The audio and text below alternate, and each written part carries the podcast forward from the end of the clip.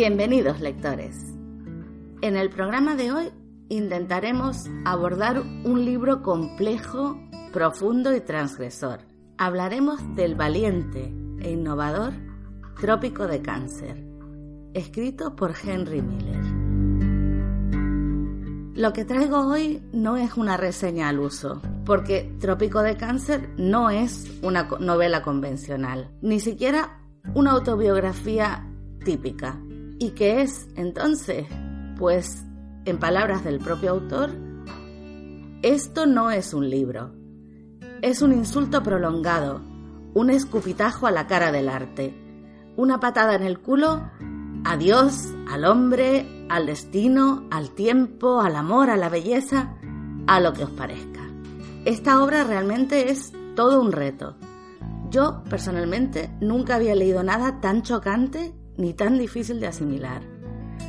También es posible que influya el hecho de que yo estoy muy acostumbrada a tener una historia lineal con introducción, nudo y desenlace, o como mínimo algún hilo argumental, un orden, una trama, pero es que en Trópico de Cáncer no hay nada de esto. En mi opinión, se trata de una relación inconexa de situaciones y personajes a cual más excéntrico.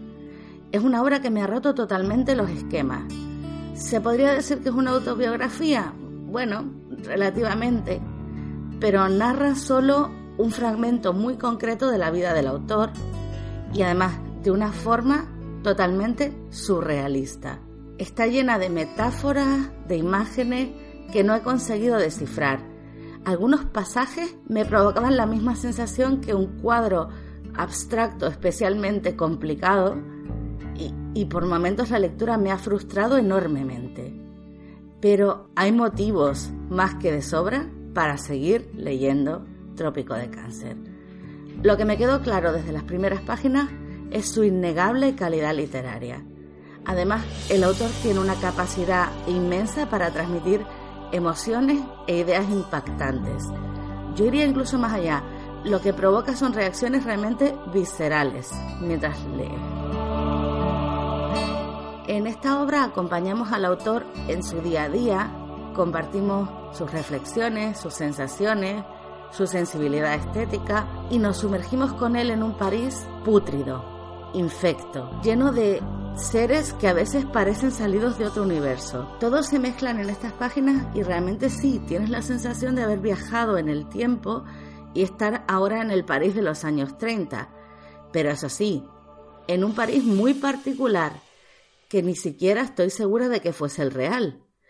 Porque en Trópico de Cáncer las experiencias y las vivencias reales de Miller se presentan de forma ficcionada.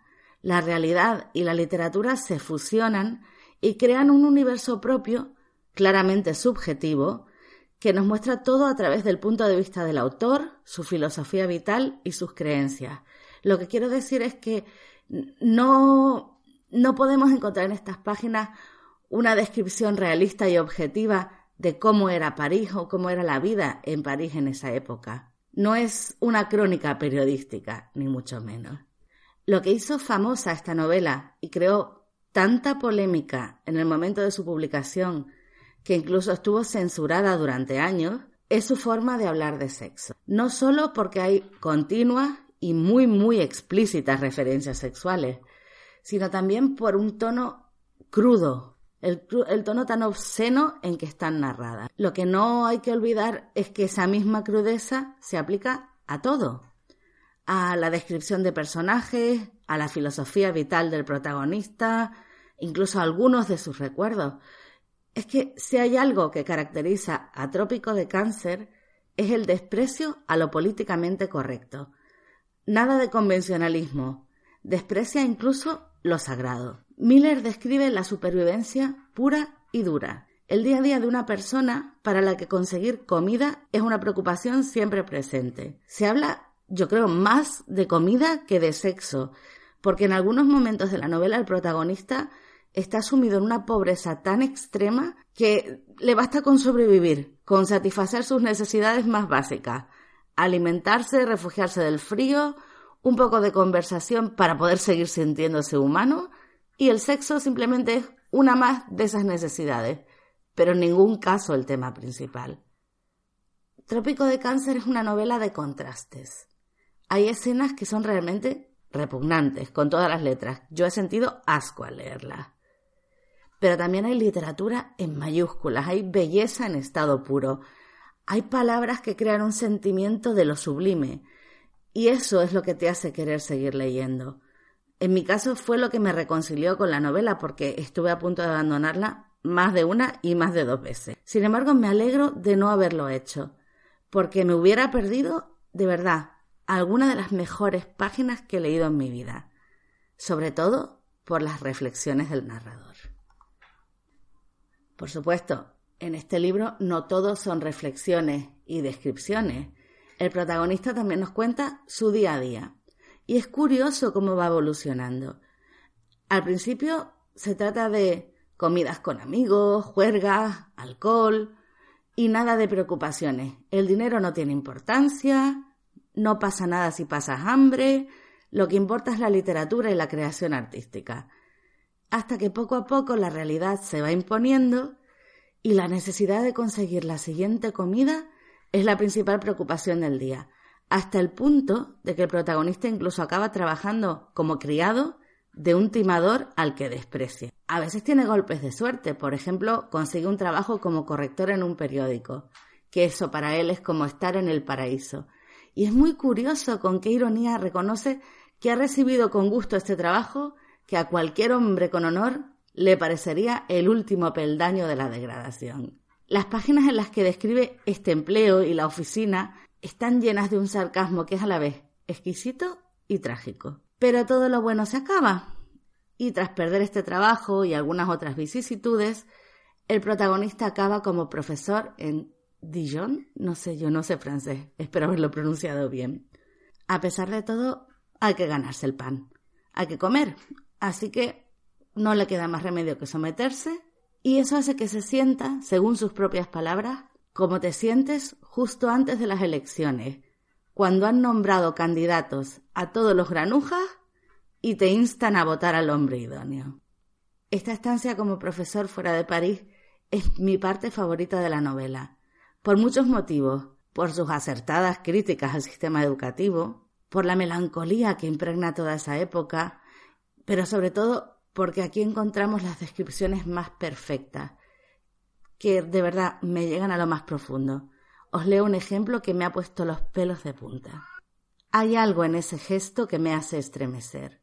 Es casi como si estuviera apurando los pozos de la compasión humana, como si todo el amor y la conmiseración del mundo pudiesen tomarse así, de un trago, como si eso fuera lo único que pudiese exprimirse día tras día. Él solo es un poco de abono vivo, y lo sabe.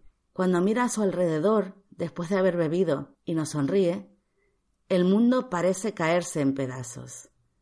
Es como una sonrisa que llega del otro lado de un abismo. Todo el hediondo mundo civilizado yace como un lodazal en el fondo del precipicio, y sobre él, como un espejismo, se cierne esa sonrisa trémula. Esto, señores, esto es literatura en estado puro. Es magia con palabras. Es el motivo por el que me gusta leer, y por escenas como esta, a pesar de mis muchas dudas iniciales, es por lo que creo que merece la pena leer Trópico de Cáncer. Una mención especial se merecen los personajes, que son un pilar fundamental de la novela. Hay muchos y muy diferentes entre sí. Voy a mencionar solo a unos pocos que me han impresionado especialmente. Uno de ellos es Moldorf. Es un ser tan especial que el propio protagonista, bueno, no nos olvidemos que se trata del alter ego de Miller y un escritor también en la novela, tras varias páginas intentando describirlo, se rinde, diciendo textualmente Estoy intentando en vano abordar a Moldorf. Es como intentar abordar a Dios, pues Moldorf es Dios, nunca ha sido otra cosa. Y realmente, sí, es impresionante Moldorf. Hay que leerlo para entenderlo. Pero mi personaje favorito no es él, sino Van Norden. Es un individuo frustrado de la vida que no puede pasar ni un día sin una mujer a pesar de que habla de todas con desprecio. No para de hablar del maravilloso libro que escribirá algún día, pero nunca se decide a ponerse manos a la obra. Y con todas sus contradicciones y aparente superficialidad, en el fondo resulta tener una personalidad muy profunda y compleja que merece la pena conocer. Aparecen muchísimas mujeres en esta obra y de ellas muchas, muchas son prostitutas. La mayor parte de las veces la mujer es tratada más bien como un objeto a utilizar, pero sí que hay algunas honrosas excepciones. Por ejemplo, algunas de las prostitutas que ya mencionaba antes de ellas habla el protagonista con respeto, incluso con cariño, y reconoce que le han servido de inspiración para su obra. Pero no es de extrañar ese tratamiento tan frío y a veces tan despectivo de la mujer en general, porque la forma en que el protagonista interactúa con todos los demás personajes es extraña. Muy pocas veces se le ve entablar realmente una relación humana en la que se sienta implicado. Casi parece que siempre ve a los demás personajes desde fuera, como si estuviera haciendo un estudio sociológico. A muchos de sus conocidos simplemente los utiliza descaradamente, además, pues para sacarles una comida gratis, unos pocos francos, o para divertirse observando el efecto que provoca en ellos, sin más. Hay una excepción que es desde luego Mona, su esposa.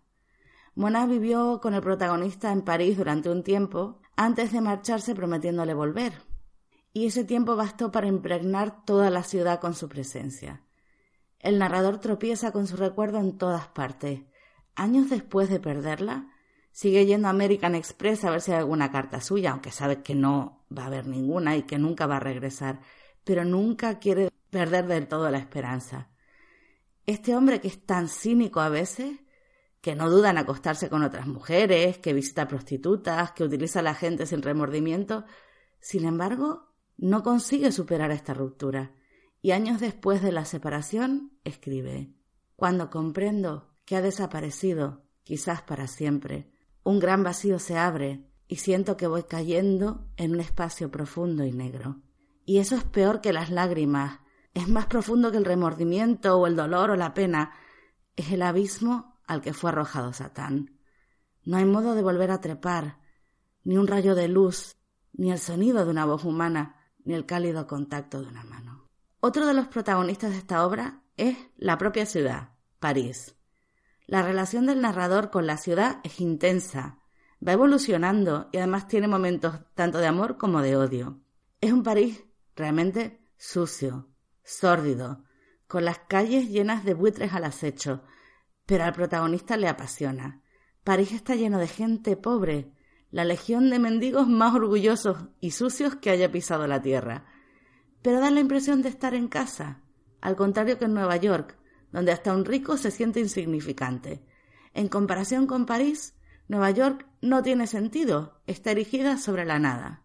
Bueno, esto es al principio, porque a medida que el narrador va sufriendo y viviendo experiencias traumáticas en la ciudad, su opinión sobre ella cambia. Más adelante incluso comenta que nunca podrá mostrarle a nadie el París que había llegado a conocer, un París que hay que experimentar todos los días en mil formas diferentes de tortura, que crece dentro de ti como un cáncer hasta devorarte.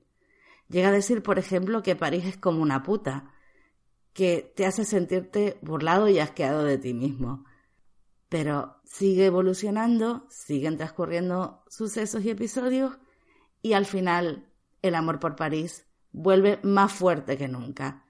Precisamente en el momento en que el protagonista tiene la oportunidad de dejar París y volver a Estados Unidos. En general, no solo habla de París, es muy interesante las continuas comparaciones entre Europa y Estados Unidos. Las diferencias en aquella época ya eran muy notables. Y es algo que me ha resultado muy, muy interesante, de verdad. Pero sin ninguna duda, lo mejor del libro son las reflexiones del narrador. Sobre todo tipo de temas, ya lo iremos viendo ahora poco a poco, pero siempre con ese toque tan profundo y tan acertado, porque es que es difícil no compartir la mayoría de esas reflexiones. Por ejemplo, la escena en la que el protagonista asiste a un concierto es absolutamente impresionante. Solo por esa escena ya merece la pena leer la novela. El contraste entre las imágenes que evoca la música, que son pura belleza, y las reflexiones que provoca la actitud del público. Cómo la atmósfera va variando sensiblemente según el compositor al que esté interpretando la orquesta. Y con ella van cambiando también los pensamientos del narrador, lo que él se imagina que piensa o siente el público en ese momento. Es un ejercicio intelectual sublime. Y me ha gustado especialmente la reflexión de que el arte consiste en llegar hasta las últimas consecuencias. Pero como decía, Miller reflexiona sobre todo, nos da su punto de vista sobre la religión, no solo la católica, también habla del hinduismo y del judaísmo, analiza su época, analiza la influencia de Estados Unidos en el mundo y algunas de sus palabras es que tengo que leerlas porque son maravillosas. Esta reflexión sobre la guerra me parece muy certera. Es como un estado de guerra. En el momento en que se precipitan los acontecimientos, nadie piensa sino en la paz, en acabar de una vez. Y sin embargo, nadie tiene valor para deponer las armas, para decir estoy harto, no lo soporto más. No, en algún lugar hay quince francos que ya a nadie le importan y que de todos modos nadie va a conseguir al final, pero son como la causa primordial de las cosas. Y en vez de escuchar nuestra propia voz, en vez de dar de lado a la causa primordial, claudicamos ante la situación. Seguimos asesinando y asesinando y cuanto más cobardes nos sentimos, más heroicamente nos comportamos. Hasta que llega un día en que el foso se desploma y todos los cañones enmudecen de repente, y los camilleros recogen a los héroes mutilados y sangrantes, y les prenden medallas en el pecho. Entonces te queda el resto de tu vida para pensar en los quince francos. No tienes ojos, ni brazos, ni piernas, pero tienes el consuelo de soñar por el resto de tu vida con los quince francos que todo el mundo ha olvidado. Decidme si no es una metáfora perfecta de la guerra y lo absurda que puede llegar a ser. Hay otra idea recurrente en toda la obra, y es que el mundo se está muriendo. La forma de exponer esta idea va variando también conforme evoluciona el protagonista. Al principio incluso puede parecer una idea poética, con cierta belleza. Se habla de la desaparición del mundo como el triunfo del caos que es la partitura en que se escribe la realidad. La música triunfará por fin cuando el gran silencio descienda. Tiene su puntito poético. Pero más adelante desaparece la poesía y solo queda la violencia. El mundo está pudriéndose, muriéndose poco a poco, y necesita un golpe de gracia que lo haga saltar en pedazos. Y después se produce una evolución vertiginosa, en una de esas sublimes escenas que mezclan lo humano y lo divino. Precisamente en mitad de una bacanal, el protagonista empieza a sentir que su yo más profundo se desliga de la carne, pierde la ilusión del tiempo y el espacio y tiene toda una revelación. Se da cuenta de que el hombre lo soporta todo porque tiene el convencimiento de que en algún momento ocurrirá un milagro que vuelva la vida tolerable, pero en realidad no hay nada que esperar, no existe ese milagro. Y en ese momento, cuando el narrador ya ha llegado al límite de su resistencia, decide que bueno, que está muerto espiritualmente, pero a la vez se siente moralmente libre. Se transforma en una hiena hambrienta que sale de caza para engordar. Y a mí me pareció una escena sobrecogedora mientras lo estaba leyendo, sobre todo por la forma en que está narrada. Es una escena que realmente me impactó muchísimo. A partir de este momento, la visión del mundo, no sé si de Miller, pero por lo menos del protagonista, va peor a medida que avanza la narración. Pero ¿por qué realmente? ¿De qué se queja? Pues por muchos motivos. Ya no hay éxtasis, no hay pasión, no hay misterio. Más obscena que nada es la inercia. Más blasfema que el juramento más horrible es la parálisis. Por eso el narrador se siente tan orgulloso de llamarse inhumano. No pertenece ya ni a los hombres ni a los gobiernos, no quiere tener nada que ver ni con credos, ni con principios, y sobre todo, ni con la crujiente maquinaria de la humanidad. ¿Por qué? Porque él ve por toda la tierra un desierto gris, una alfombra de acero y cemento. ¡Producción! ¡Más acorazados! ¡Más gas venenoso! más explosivos instantáneos, más bombarderos, más y más y más, hasta que la puta maquinaria vuele en pedazos y la tierra con ella. Esa es la visión del mundo que tiene Miller. Impresionante. Y lo más asombroso es que, a pesar de todas estas reflexiones, mientras estaba leyendo la novela no tenía la impresión de estar leyendo una crítica tan feroz como me parece ahora al analizarla. En parte porque, claro, te intercalan todas estas reflexiones con episodios cotidianos, bacanales, eh, juegas con amigos, mm, descripciones de paisajes. No es como un panfleto o una soflama en la que esté todo seguido. Te vas distrayendo del fondo de estas reflexiones, de estas quejas, de estas críticas, con todo el demás contenido de la obra. Pero también porque el tono en que está escrita la novela y sobre todo la personalidad del protagonista, que es más irónica que ferviente, pues hacen que todo fluya con mucha naturalidad. Otra cosa que quiero destacar es que hay frecuentes menciones al arte en toda la obra. Por poner solo un ejemplo, realmente me pareció precioso, un homenaje muy sentido, las páginas en las que Miller describe los cuadros de Matisse y lo que le hacen sentir sobre todo. Merece mucho la pena leer eso. Por supuesto, la literatura está siempre presente, a veces de forma satírica, como en el caso de esa obra maestra que algún día escribirá Van Norden y que nunca va a existir, pero también hablando en serio. Por ejemplo, compara la creación literaria con la gestación. Y, como no, hay continuas referencias a grandes escritores. Algunas me han sorprendido cuando he oído a Miller hablar mal de... Bueno, no voy a decir los nombres porque me chocó tanto que no, no quiero ni repetirlo. Pero sí que la mayoría son positivas. Por ejemplo, Miller parecía sentir gran admiración por Dostoyevsky, por Baudelaire, por, Tolstoy. De Proust también habla muy bien y sobre todo hace grandes elogios de Walt Whitman, cosa que yo comparto, por cierto. Me parece un poeta maravilloso. No solo se habla de obras ya escritas y de autores que existen en la vida real, sino también de la literatura en sí misma. Por ejemplo, en el siguiente párrafo. Si de vez en cuando encontramos páginas que explotan, páginas que hieren y estigmatizan, que arrancan gemidos, lágrimas y maldiciones, sabed que proceden de un hombre arrinconado, un hombre al que las únicas defensas que le quedan son sus palabras. Y sus palabras son siempre más resistentes que el peso yacente y aplastante del mundo, más resistentes que todos los potros y ruedas de tormento que los cobardes inventan para machacar el milagro de la personalidad. No conozco la biografía de Miller, no he leído nada sobre su vida, ni tampoco sobre sus otras obras, pero solo con leer Trópico de Cáncer ya me queda muy claro que era una persona extremadamente culta. Por las abundantes referencias históricas y filosóficas que incluye en la novela, y además por el vocabulario que utiliza. De hecho, de verdad os lo recomiendo, y es en serio, porque yo tuve que hacerlo, que leáis esta obra con un diccionario cerca, yo casi en cada página tuve que recurrir a la RAE y encontré muchas palabras que no había visto en mi vida. Y ya para concluir, una pequeña reflexión. Trópico de Cáncer me ha supuesto un enorme reto, pero sin duda alguna me alegro de haber leído esta novela.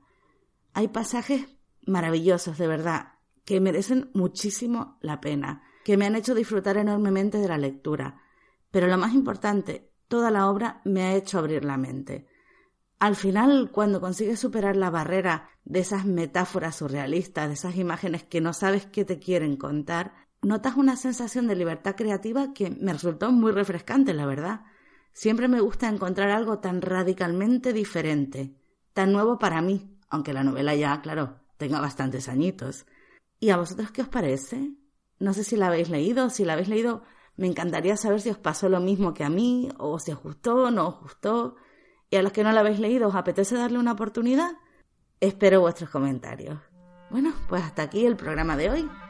Para mí ha sido intenso, tanto como la lectura, porque intentar transmitir esta obra, el contenido y lo, que supone, no sé si lo habrá conseguido, pero me ha supuesto un gran esfuerzo.